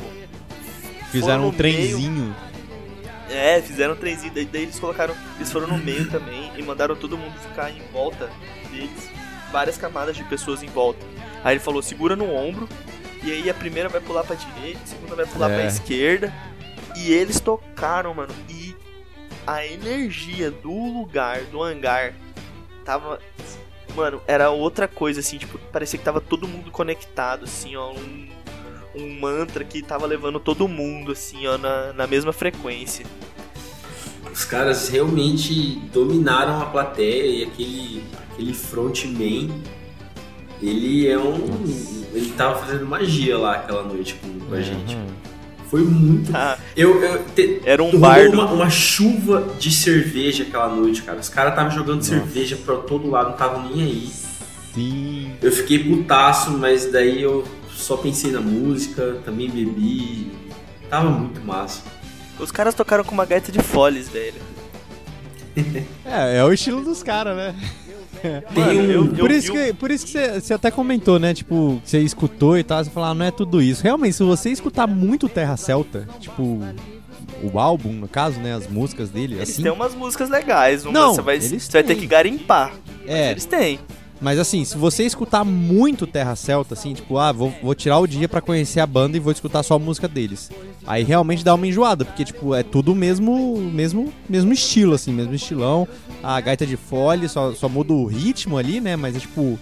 É a mesma, o mesmo ensaio ali, mas é uma coisa diferente do que tem, eu acho, no Brasil, né? Não tem muita banda estilo Terra Celta. Mas quando você vai no show, cara, aí, aí você entende mesmo. Aí você entende os caras, tá ligado? O que que é Terra Celta É, de o que, verdade? que é o Terra Celta. Tipo, você escuta, você fala, pô, da hora, música irlandesa, pô, legal, não sei o quê. Mas aí você vai no show e você fala, nossa, música irlandesa, tá ligado? Mano, eu nunca tinha visto uma gaita de foles, a não ser na internet. Quando filme. aquele fodendo cara pegou a gaita de foles na minha frente, eu olhei e falei, não, mano, Não, não, é é possível. E E ele eles- começou a tocar e ele fez música com aquilo. E eles andam todos caracterizados, né? Então o cara anda com a saia lá, igual. igual eu não lembro se era é irlandês, era norueguês, eu não lembro. Que tem lá os Suécio. caras que. que andam de saia e tal, enfim. É, o cara, cara vestido como mesmo, como povo mesmo. Sim, os caras iam de, de cosplay, né? Estavam é, total. Montados. O, o vocalista tinha um, um chapéu, né, mano? Era muito louco.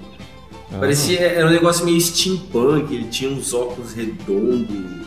Isso. Eu não sei como que esses caras não, não fizeram mais sucesso, cara.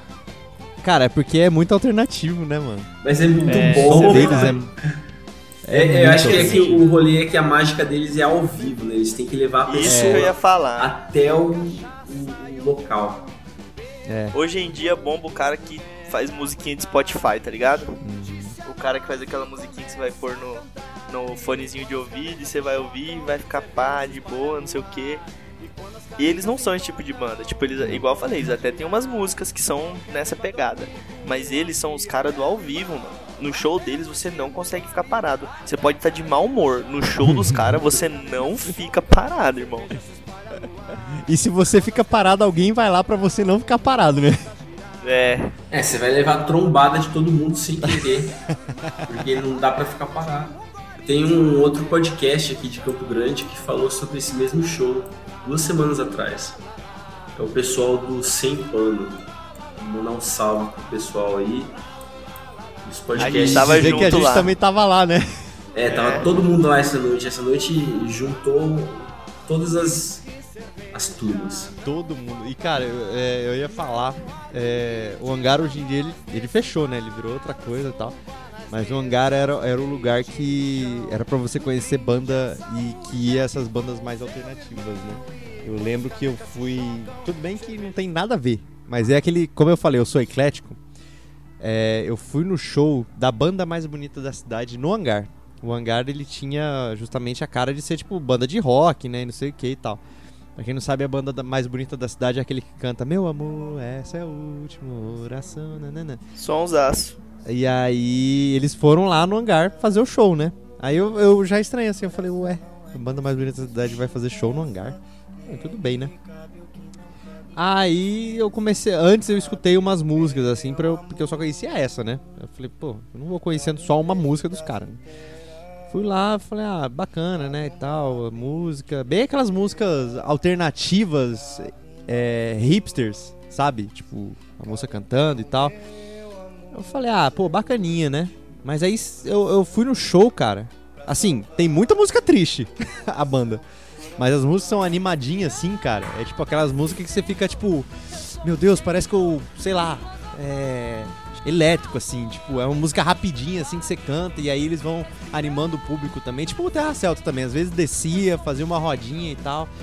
Mas eu falei, cara, olha só que surpresa agradável. Até hoje eu escuto a banda mais bonita da cidade Principalmente, sei lá, quando bate uma bad, né? Porque a banda tem muita música triste. Mas é uma banda bem bacana, assim. Só pra gente sair um pouco do âmbito de, de rock também. É uma banda que, que é bem legal. Mas eu acho que agora, eu, eu e o Alex, a gente tem uma história para compartilhar. E eu vou começar essa história onde tudo começou para mim e vou deixar ele fazer o mesmo até a gente convergir as ideias. eis, eis que um dia estou eu sentado no sofá da minha casa e na televisão uma propaganda de um evento de música que ia ter no Brasil. Um tal de Starts With You, SWU. E aí essa propaganda mostra as bandas que iam tocar no festival e eis que Rage Against the Machine aparece na tela. Na hora que eu vi eu falei, eu tenho que ir nesse show. Botei como objetivo de vida. Tomei coragem por uma semana para chegar no meu pai e falar com ele tendo certeza que a resposta ia ser não. E que provavelmente eu ia ter que me aventurar fugindo dele para fazer. Tava decidido ir. Cheguei pro meu pai um dia no almoço e falei: pai, é o seguinte. Nunca te pedi nada. e preciso te fazer um pedido. Que é algo que eu acho que vai ser muito importante. A banda que eu mais gosto de todas está vindo pro Brasil. E vai tocar lá em Itu, na Fazenda. E eu quero ir no festival. Para minha surpresa, o meu pai não titubeou e disse: Tá bom, pode ir. O pai foi nos shows do Queen, o pai sabe que isso é importante, o pai vai deixar você ir. Na hora que ele falou isso, eu fiquei tipo com a boca meio entreaberta assim. o, o garfo com a comida, olhando pra ele, tipo, o que que eu faço agora? Tipo, eu não imaginei que isso fosse acontecer. Nunca passei dessa parte. Você não tinha se preparado pra isso. Não, eu tinha me preparado pro não, onde eu ia argumentar com ele de forma incisiva. Eu fiquei parado, tipo, quê? Aí ele falou, vamos depois sentar certinho, comprar os ingressos e ver quanto que a gente vai gastar. Na mesma hora, meu irmão ficou doido. Eu vou também. E o meu pai olhou pro meu irmão e falou, você não vai. Seu irmão tem 17 anos. Se ele se fuder lá, eu consigo explicar pra sua mãe. Se você for se fuder, sua mãe me mata. E o meu irmão não foi. E ah, aí, mas a diferença de idade era muito grande também. né? três, três aninhos, né? Realmente. O meu irmão tava com 14 anos ali. Não, não tinha- nem como. não tinha- Não. Hipótese nenhuma de levar ele junto. Fora o ambiente todo que aconteceu, da onde a gente tava, como tudo foi, tipo, cara, foi um perrengue, tipo, foi Acho uma que só- aventura linda, mas foi um perrengue. Acho que só o lance de viajar já meio que impossibilitava dele ir, né? Não, mano, ele ia viajar com dois malucos, né? Com o irmão mais velho e com o amigo do irmão mais velho. e aí eu comprei os ingressos, comprei o camping. São, eram três dias de camping, mais o dia que a gente ia ficar e o dia de ir embora. Então no total davam cinco dias. E eu falei, estou pronto para a melhor aventura da minha vida. Eu não, eu não lembro de quando que eu, eu vi o SW. Eu não lembro nem de quando que eu. A gente combinou de ir junto? Não foi? Combinou de ir junto. Porque Eu acho que fui eu que te pilhei. Quando, que você, quando, quando você comprou o ingresso, a gente já tava combinado, não tava? Sim, já, Sim, eu sim. até comprei a, a barraca, a gente foi na minha casa Sim. um dia, Até- montou ela pra testar. É verdade. Até porque a minha mãe não teria me deixado ir sozinho. se você não estivesse lá, eu não teria ido também. Ainda mais que a gente. Eu lembro que eu te pilhei muito. A gente acampou lá. Cara, eu fui porque tinha Linkin Park. Eu era muito fã dos caras e, e saber que eu ia ter a chance de ver o Linkin Park ao vivo. Então eu nem, nem pensei duas vezes. Eu tava numa. Na verdade, esse foi o, um negócio que começou a minha onda de show ao vivo. Depois do SW, eu dei uma pirada e fui naquele show do Eric Clapton e fui no Rock Hill também. E tudo começou com essa coragem que eu tive no SW, que foi você que me ajudou. Então, muito obrigado. Precisar de outro show quando acabar a pandemia, é só chamar. Eu lembro que tinha um amigo meu que tava morando em São Paulo, o Gigi, Zen. Mandar um abraço aqui pra você, meu queridão. Salve! Ele tava morando com o irmão dele lá em São Paulo, no apartamento lá. E na hora eu falei pra ele, falei, Gigi, o show é em Itu. E eu tô pensando em ir alguns dias antes, ficar na sua casa. E ir da sua casa pro show no dia que tem que ir. Ele topou na hora, comprou ingresso pra ele também. E pra um amigo dele. Grande Salum, lembra, Xandão? Eu lembro. Nunca mais falei com ele, mas ele tá no meu coração. Falei com ele mais uma vez ou outra, assim, também, mas, mas perdi contato. E aí o Zen falou, então meu brother vai comigo, tava tudo fechado. Íamos ser quatro numa barraca para quatro pessoas. Eu, Xande, Zen e o Salum, que a gente nunca tinha ouvido falar até o dia que a gente chegou em São Paulo. Chegamos em São Paulo, passamos o dia com o Giovanni, conhecemos o Salum, ficamos curtindo São Paulo. E um dia antes de ir pro SWU, a mãe do Giovanni ligou pra ele e falou as seguintes frases: Eu sonhei que você morria nesse show. Você não vai mais. O motorista tá saindo aqui de Campo Grande pra te buscar. Ele, mas mãe, ela não tem mais.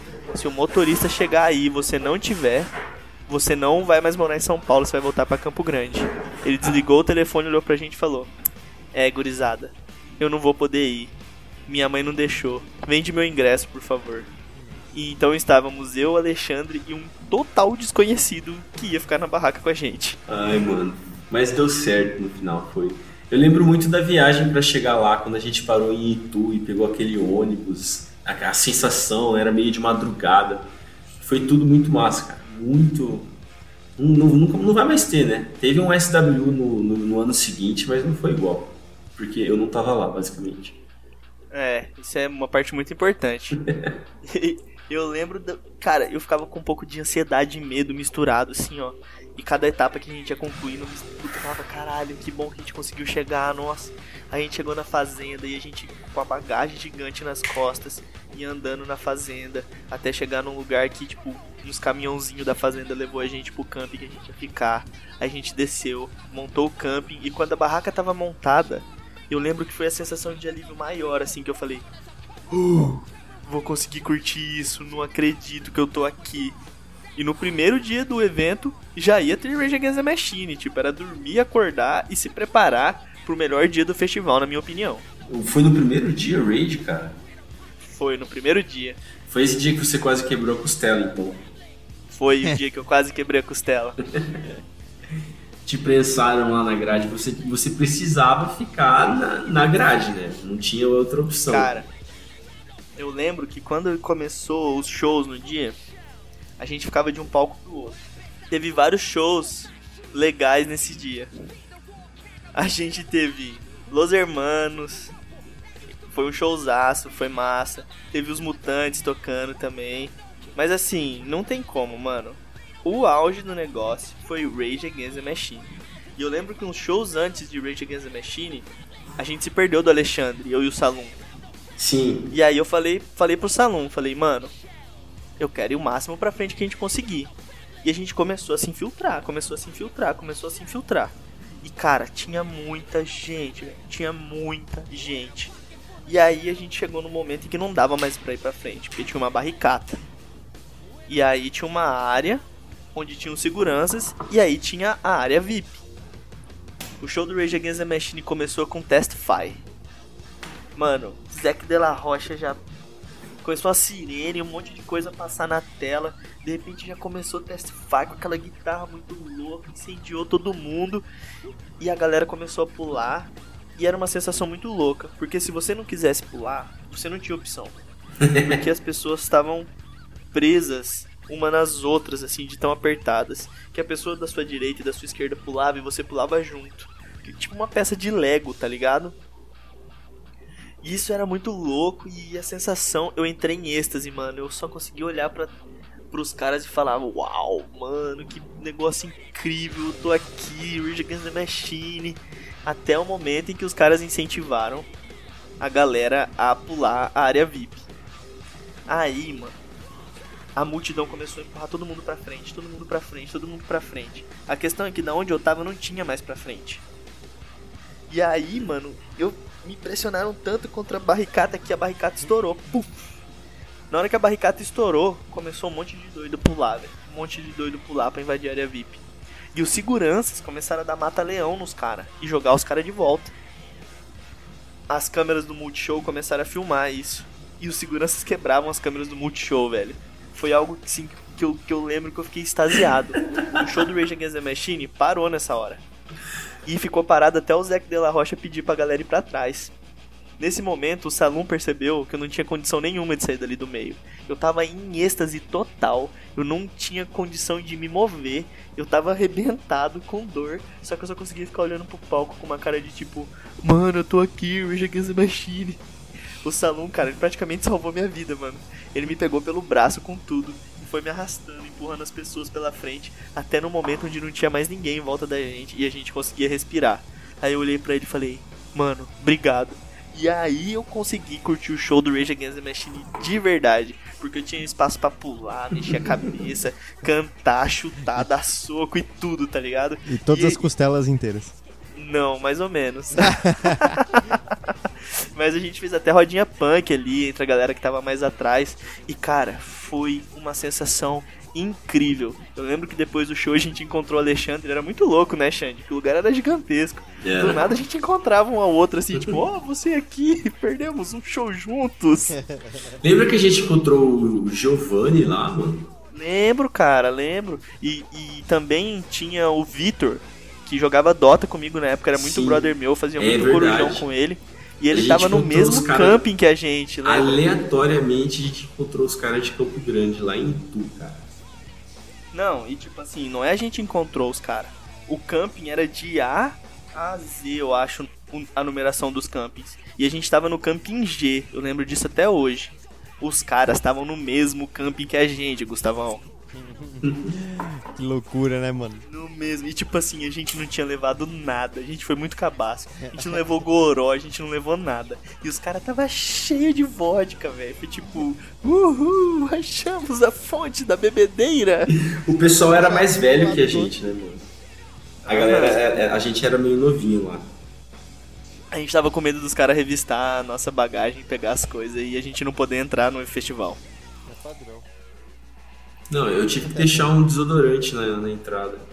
Tinha uma lixeira com um monte de desodorante. Os caras devem ter levado tudo pra casa depois. É verdade, né? O SW tinha esses negócios também de sustentável, né? Tipo. É, era um Você fake podia tomar banho lá no, É, lá no lugar, né? Sim, mas esse rolê era pros caras não, não botar fogo. Tinha que, era tipo segurança mesmo. do- Ah, tá. Mas essa parte da sustentabilidade também era mais fachada do que de verdade. Total, assim. total. Você tinha, você tinha uma fichinha de banho que você entregava e você entrava numa ducha que você tinha 10 minutos pra tomar seu banho. A partir de 10 minutos, simplesmente cessava. É, Só tinha que a uma gente- fila gigantesca. É, só que a gente não queria ficar numa fila gigante pra tomar 10 minutos de banho. A gente achou um, um tanque lá. E a gente começou a tomar banho naquele tanque todo dia. Nossa. lavava É. a cabeça, lavava o subaco, lavava o que importava, irmão. E bola pra frente. É que foi, foi numa fazenda que é uma fazenda de eventos. Então tem uma, uma infraestrutura lá. Tinha uma. Na parte do camping tinha uma. Uma praça de alimentação e tal. Que foi até onde eu perdi um celular. eu, eu fui comer um Lembrar que eu e perdi o celular também no show do Rage Against Te the Machine. roubaram, né? Não sei se roubaram, se caiu do meu bolso, eu não faço ideia. Eu Só tava... não tava mais lá. Mano, eu, eu não. Eu não tava nem aí, o mais louco é isso, que eu não tava nem aí. Perdi um boné que era meu boné favorito e perdi a porra do celular e eu não tava nem aí. Mano, imagina isso, que a gente nem. Tipo, dois moleque, molecão sem celular, mano. A gente voltou pra casa de boa, não aconteceu nada, mas podia ter dado muita coisa errada. Isso a gente não tinha Eu ia.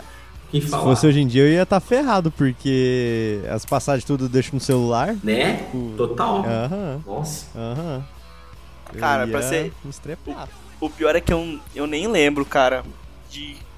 Da trip sem o celular, assim, tipo, o quanto isso atrapalhou a gente. Eu não lembro, não consigo me lembrar disso.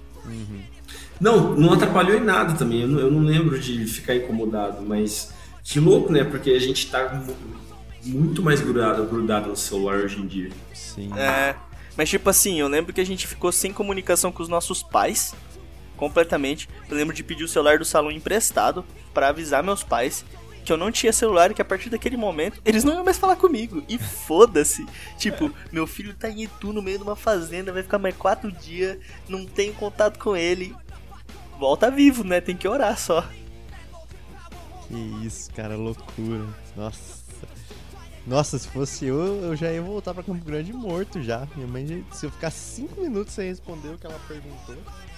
Mas, mas assim, o, o SW, tirando a parte dos shows, que foram, foram muitos shows diferentes, de bandas diferentes do Brasil e de fora. Tinha até banda indie de fora do Brasil.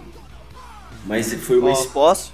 foi uma experiência muito legal. Tinha muita, muita gente lá. Tinha é, várias, várias barracas, tinha uma cobertura forte no Multishow, tinha várias empresas que estavam participando. Então era foi um, um festival que, que, que teve todas as chances assim de, de fazer bem feito e foi bem feito.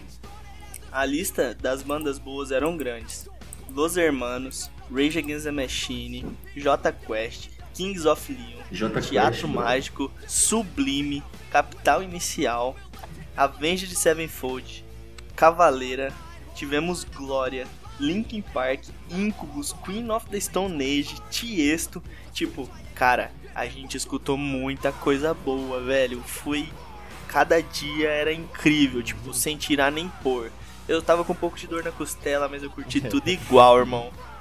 Cara, eu lembro que eu queria ir nesse SW justamente por causa do Queens of Stone Age e por causa do Kings of Leon. Que eu tava estourando Kings of Leon naquela época, né? Falei, nossa, eu queria muito ir e acabei não indo. Ah, beleza.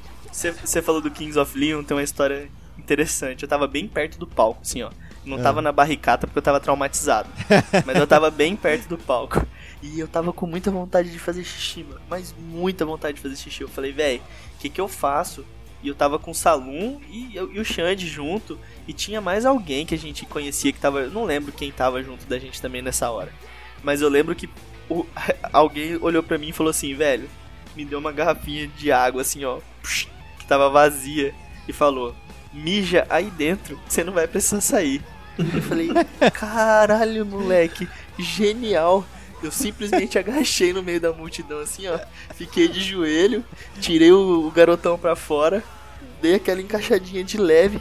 Mano, mas fiz um xixizão que eu quase enchi a garrafinha, mano. Tampei a garrafa e falei: Pronto, estou Tampei livre. a garrafa, devolvi pro cara. Obrigado aí, Eu- já usei. Assim, o cara pegou a garrafa mesmo e Tá. jogou pra trás, assim, ó. Oh, cara. Sério? É, eu não fiquei muito feliz com isso, mas eu também não ia brigar com o cara que me deu a garrafa pra mijar, tá ligado? É. Não fui eu que fiz isso. Não, não foi. Foi, foi esse cara que eu não lembro quem era, mas era alguém que a gente conhecia que tava Alguém lá que também, velho. Ah, você conhecia? Eu achei que era tipo alguém aleatório que tava lá. Não, não, cara, era alguém de Campo Grande, mas eu não lembro quem é a pessoa. Eu não lembro se era o Giovanni ou se era esse outro brother, eu não lembro quem que era. Eu acho que não era o Giovanni, mas era alguém que a gente conhecia. Era de Campo Grande e tava lá com a gente. Pegou a garrafa da minha mão e simplesmente jogou pra trás no meio da multidão assim, ó. Nossa. Eu falei, Ah. não, velho, dava pra ter jogado no chão só, tá ligado? É, deixava no cantinho, né? Não tinha cantinho, mas se alguém ia pisotear, mas foda-se, se não fosse eu, tava 10. É melhor do que cair na cabeça de alguém, né? Com certeza. Então, se cara você que tá escutando isso agora, você tomou uma garrafa de mijo na cabeça no SW, era o meu mijo, mas não fui eu que joguei, eu juro. Ale, tem que contar do Linkin Park, velho. Cara, não tem muito o que contar. Foi, foi fantástico. Teve as músicas que eu não. Eu não sabia as letras, então eu não, eu não curtia tanto, mas as músicas mais velhas foram, foram bem legais. Eu acho que esse foi o ponto do, do, do show, né? Quando eles tocavam aquelas músicas mais conhecidas, Numb, In The End, Faint, Todo mundo cantava junto. é, Breaking the Habit, você via, tipo, a plateia cantar junto. Tipo, você via todo mundo olhando pro palco, cantando junto, pulando e tal. E aí quando eles tocavam as músicas que eram novas na época, né? Aquela pegada mais eletrônica que eles estavam, tipo, a galera simplesmente começava a bater papo um com o outro e não dava moral, tá ligado? Eu gostei Lembra muito, disso? Eu gostei muito do. Eu conheci Kings of Leon naquele, naquele show também. Eles impressionaram muito, porque eles trouxeram uma estrutura. Lembra do palco que se mexia? Tinha, um- tinha muita coisa. Bem complicado. E eu comecei a escutar os caras também. Sim, foi um show muito massa mesmo. Tinha bastante, bastante detalhes legais. É, outro show também que eu gostei muito O- de o ver foi Avenged, o né? Incubus. É, A gente não falou. Eu não era Você não curtiu? Curti, o show foi massa, a rodinha punk, a energia dos caras foi massa. Eles fizeram homenagem também pro. Acho que era o baterista que tinha É, morrido, né? isso. Aham. Aí eles fizeram homenagem pro cara, então teve toda essa pegada. Tinha bastante, nesse dia, tinha bastante gurizinha e gurizinho fã de, de Avenged, né, mano? Sim, Avenged era, era uma banda de metal para jovens. né? Era curioso, mas é, é um som bem Metal Teen. também. Eu lembro que um- uma banda que eu curtia algumas músicas, poucas assim. Mas depois que eu fui no show na SW, eu comecei a escutar muito mais coisa. É Sublime, cara. E o som dos caras é delicinha demais, meu amigo. E, e não era o. Não era a formação original, né? Que o cara acho que já tinha morrido já. O, o Não, era Não? com. com Rome. Home. É. Home. Sublime with Rome. É isso mesmo, não era o original. Mas aí depois eu fui, né, escutar mais sobre os caras. E escutei, aí lógico, quando você procura, você escuta as músicas com o vocalista original. E as músicas são delicinhas demais. Eu queria lembrar aqui, acho que como saideira, um, um show que teve aqui em Campo Grande que mudou as estruturas da cidade, pelo menos pra mim. Que foi o show do David Guetta. O show do No, David.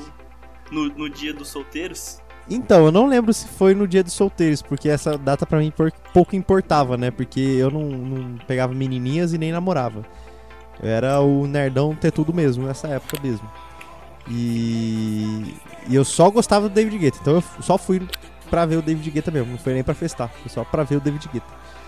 E... Então, mas, mas, tipo assim, eu fui num show do David Guetta aqui e foi no dia do dos, da festa dos solteiros, que era tipo o dia dos namorados, só que dos solteiros, tá ligado? Aham. E eu não sei se é o mesmo show, velho. Cara, eu não sei porque foi naquele. Porque foi no mesmo evento que veio o Tiesto das duas últimas vezes.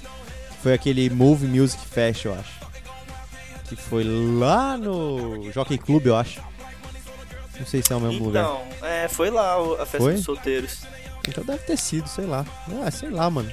Eu- foi basicamente o show que eu fui sozinho com, com um amigo que curtia eletrônico e, sei lá, a gente só queria ver o show mesmo. Tipo, não tava se importando muito com se era data, se era coisa, porque, tipo, era o David Guetta em Campo Grande, tipo. O cara já era um DJ internacionalmente conhecido, assim, tipo, mundialmente, sabe? Tipo, um DJ foi em grande. 2012. Ah, 2012, foi em 2012. Então, tipo, Aqui ele no, já era no fim do grande. mundo, né? É, lá no, lá no Jockey Club. Ixi, longe. No interior Longe. do interior. Mas longe, muito longe da cidade. E tipo, cara, eu não esqueço porque assim, eu fui, eu fui com eu fui com dois amigos, um que morava ali perto da Universidade Federal e o outro que morava que era basicamente meu vizinho, que era o mesmo, que é o mesmo menino do Super Nintendo, que levava o Super Nintendo lá em casa. Aí beleza, né? A gente vai, todo mundo curtiu o show, papapá, não sei o que. Três nerds curtindo o show. Pensa. É, e eu já não, não ia muito em show, né? Eu, e os shows que eu ia era com a minha mãe. Então, assim, pensa como que eu, que eu tinha todo um malemolejo pra curtir em festa. Aí eu sei que acabou o show. A gente pensando, pô, a gente vai voltar de táxi, né? A gente vai pra casa desse meu amigo que mora na, na é, perto da Universidade Federal.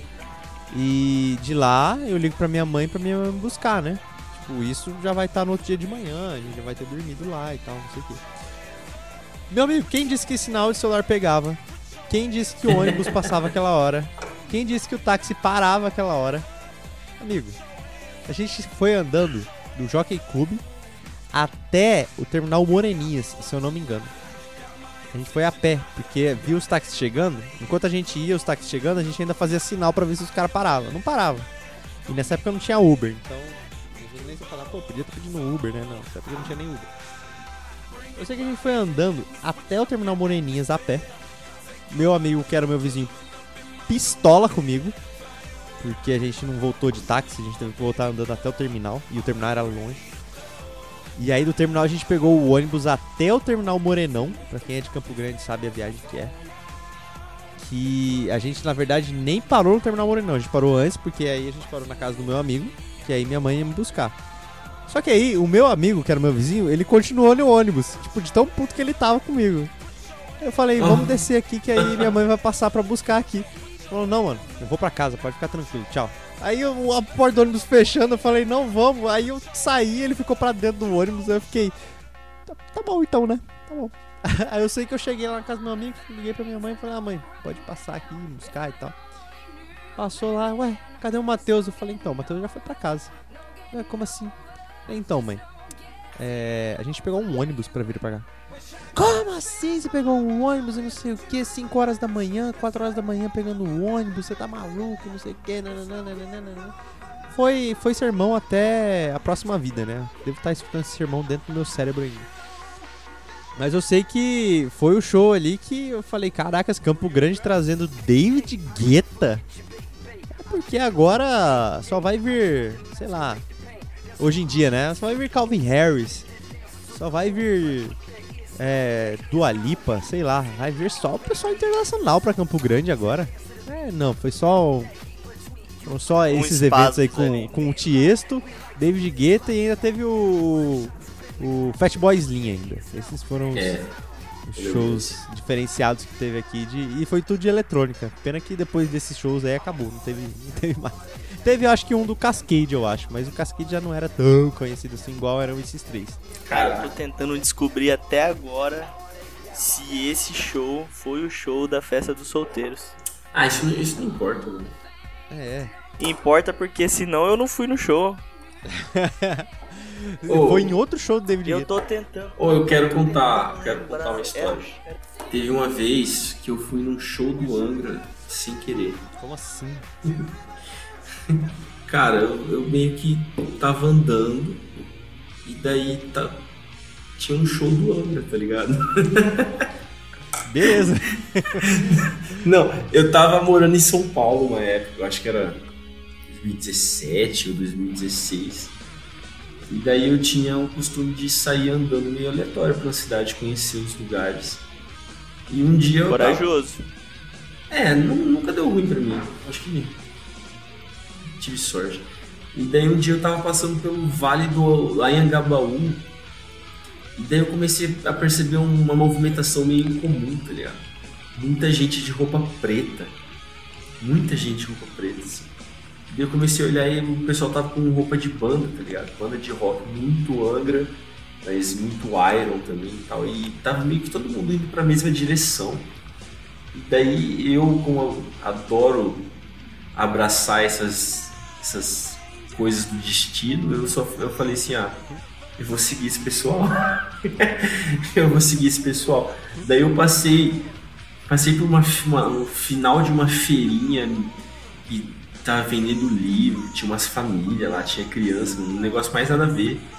E depois eu um pouco para frente tinha um super palco e tinha muita gente, muito metaleiro, muita gente vestido daquele jeito que a gente você imagina quando fala roqueiro.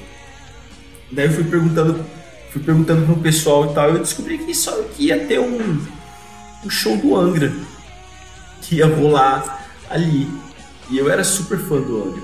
Só que isso era na época que já tava, já tava o Fábio Leone e o, o Marcelo, qual que é o nome dele? Marcelo Barbosa, na guitarra. Então já era uma, uma, uma, uma formação que eu não curtia muito, mas eu não ia deixar passar, né? Eu fiquei até o final. Era Angra, né, velho? Era Angra. Era, e, e, o Edu Falaschi tava lá, eu acho, ele cantou uma música junto com o Fábio Leone. Teve bastante músico convidado. E foi esses, como eu comentei, esses presentinhos que a vida dá de vez em quando. Que se você falar sim, se você aceitar, você vai ter uma, umas surpresas. Eu tive um, show da minha banda favorita. É, mano. É, isso aí são coisas que não acontecem quase nunca, né? Tipo, qual que é a chance disso acontecer de novo? De você tá dando um rolê e pá, show do Angra.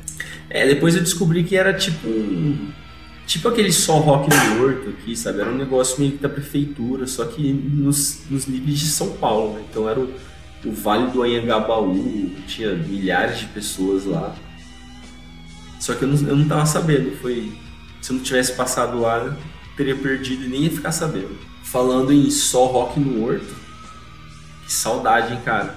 É, era uma é, época... Mano uma época que quem é de Campo Grande sabe que teve uma época que a gente tinha uma cena cultural, tinha rolê para ir, tinha bar, tinha show vivo, tinha espaço para sertanejo e rock e tudo. E não, não é o que está acontecendo nos dias presentes, mas a gente espera lembro... que volte, volte a ser desse jeito que era e que melhore mais ainda, porque tem muita arte, tem muito artista em Campo Grande de, de, de alto calibre. Cara, era um, um evento onde as bandas covers da cidade e do estado que tocavam rock e heavy metal se reuniam e tinham um palco para tocar pra galera. E eu lembro que a gente ia em todos e sempre tinha muita gente e sempre era muito massa. Você Sim. tinha os caras tocando Knights of Sidonia, você tinha os caras tocando Metallica, Iron Maiden, você tinha só as musicona braba rolando, velho. E era. Eu não vou fazer jus aqui porque eu não lembro o nome do cara. Infelizmente ele merece ter seu nome lembrado. Mas era o Papai Noel que era conhecido, né? Que era o cara que produzia o evento. E esse cara foi responsável por muitos eventos musicais em Campo Grande e por, por, pelo rock também. Ele já... Pai de uma amiga minha aí, né, sim, cara? O pai sim. da Iesa. Infelizmente, ele faleceu, é. deixou saudades pra caramba, porque ele realmente movimentava muito o cenário do rock aqui do, do estado e da cidade. E eu acho que esse episódio terminar com esse memorial para ele, incrível, Xandão. Então fica aí um salve pro nosso Papai Noel metaleiro aí. Deixou um, um vácuo, né? Deixou um espaço que não foi preenchido ainda. Faz Deixou, falta. cara. deixou porque a gente tinha no nosso domingão uma programação top no domingo à noite, que era curtir um heavy metalzão sinistro lá no Workton. Então fica aí essa saudade, essa lembrança boa e essa menção honrosa aí. Bom demais. Bom demais foi esse episódio. É, Também. gurizada. E infelizmente ele acabou, né? A gente vai ficando por aqui, mas antes da gente finalizar, eu quero chamar aqui o momento Pode Indica, minha Pode queridas. Que é off game, mas ainda tem indicação cultural, porque a gente preza pela cultura de vocês, nossos queridos ouvintes. E eu vou começar hoje com o Gustavo. Gustavo, o que, que você tem pra nós hoje? Olha, eu vou indicar, eu vou pegar aí o tema aí, né, que a gente tá falando aí de, de bandas, né? Eu vou deixar indicado aí o Terra Celta, né? Que a gente teve a experiência aí, aproveita, aproveita essa época de quarentena aí, enquanto não pode aglomerar, escuta, decora as músicas, pra quando puder fazer aquela aglomeraçãozinha gostosa com showzinho, você saber todas as músicas já e dançar feito maluco, porque olha, os caras são bons, viu? Então, dá uma escutadinha aí em Terra Celta, em especial uma música que pra mim é a música que marcou, que é Surdo Nós Vamos Ficar. Então, escutem principalmente essa música. Relax Andrei, agora é com você. Fala pra gente a sua indicação dessa semana no Pod Indica. Eu quero indicar uma música daquela banda que eu citei mais cedo, que é a banda de rock japonesa dos anos 80, chamada Hound Dog, que ela fez a abertura de, de Naruto, eu acho que foi a primeira ou a segunda temporada, mas não é essa música. Pesquisa aí Bad Boy Blues. Bad Boy Blues do Hound Dog. É muito inspirado no Elvis, que se você ver até o, o artista principal, Koei, eu acho que é Koei Otomo o nome dele. Ele imita muito o Elvis e é muito bom. Se você escutar, deixa o comentário que eu vou, eu vou te responder. É, deixa também do Terra Celta aí também. E agora a gente quer saber do Pedrão, né? Qual que é a indicação aí depois desse episódio totalmente musical? Eu vou indicar música hoje Oh. também. E vou indicar uma banda no geral aí, vocês podem escolher. Vai ser difícil achar uma música ruim dos caras, que é um rockzinho gostoso que eu tenho escutado aí ultimamente, que é a banda do 21 Pilots. Óbvio aí que ela é bastante conhecida, então muitos vão conhecer, mas se você nunca ouviu falar, dá uma chancezinha escutar os caras. Começa ali pelo álbum Blurry Face, pega ali Stress Out pra você ouvir e começar. Você vai ver que os caras são top, um sonzinho delicinha demais, um rockzinho gostosinho de ouvir, mano. E é batata, velho. Se você curtiu, vai aprofundando que você vai achar diversas músicas que você vai gostar. Gurizada, é isso, então nós vamos acabando. Ah, infelizmente. Mas semana que vem tem mais um episódio aí. Estamos entre temporadas, né? Terminamos a temporada da Rare. Também temos a temporada da Sony que foi gravada. Então fica esperando aí com o coraçãozinho caliente. E a próxima temporada tá por vir. E galera, vou perguntar aqui e vou deixar quem responder primeiro vai levar. Nós pedimos para que os nossos ouvintes interajam com a gente. Onde eles podem interagir com a gente, meus queridos? Eles podem interagir com a Ah, gente no Instagram. Perdeu, Podgame Alex. Podcast. É, foi mais rápido aqui, ó. O gatinho tá rápido. No Instagram, Podgame Podcast. No Facebook, Podgame. No Twitter, Podgame BR. É... Ou pode mandar um e-mail pra gente também no contato podgame.gmail.com.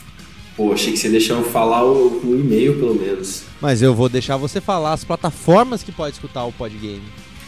Vocês podem escutar o Podgame em todas as plataformas de, de podcast que tem: Spotify, Apple, Deezer. eh, Gustavo, É, Google Podcast, Google Podcast, o Cashbox aí, as principais exatamente. plataformas aí. Aproveita que você já vai escutar as músicas. Quer dizer, aproveita que terminou esse podcast, já entra aí no Spotify ou na sua plataforma e já escuta as músicas aí que a gente já indicou, né? é isso aí. é- Exatamente. Aqui a curadoria já tá feita pra vocês. Agora é só, só ir atrás. É isso aí, gurizada. A gente vai deixar também uma playlist aí no Spotify com as músicas das bandas que a gente mencionou aí. Vamos compartilhar ela no Instagram depois. Então fiquem atentos também. E a gente vai ficando por aqui. E aquele abraço. Falou, galera! Tchau, tchau.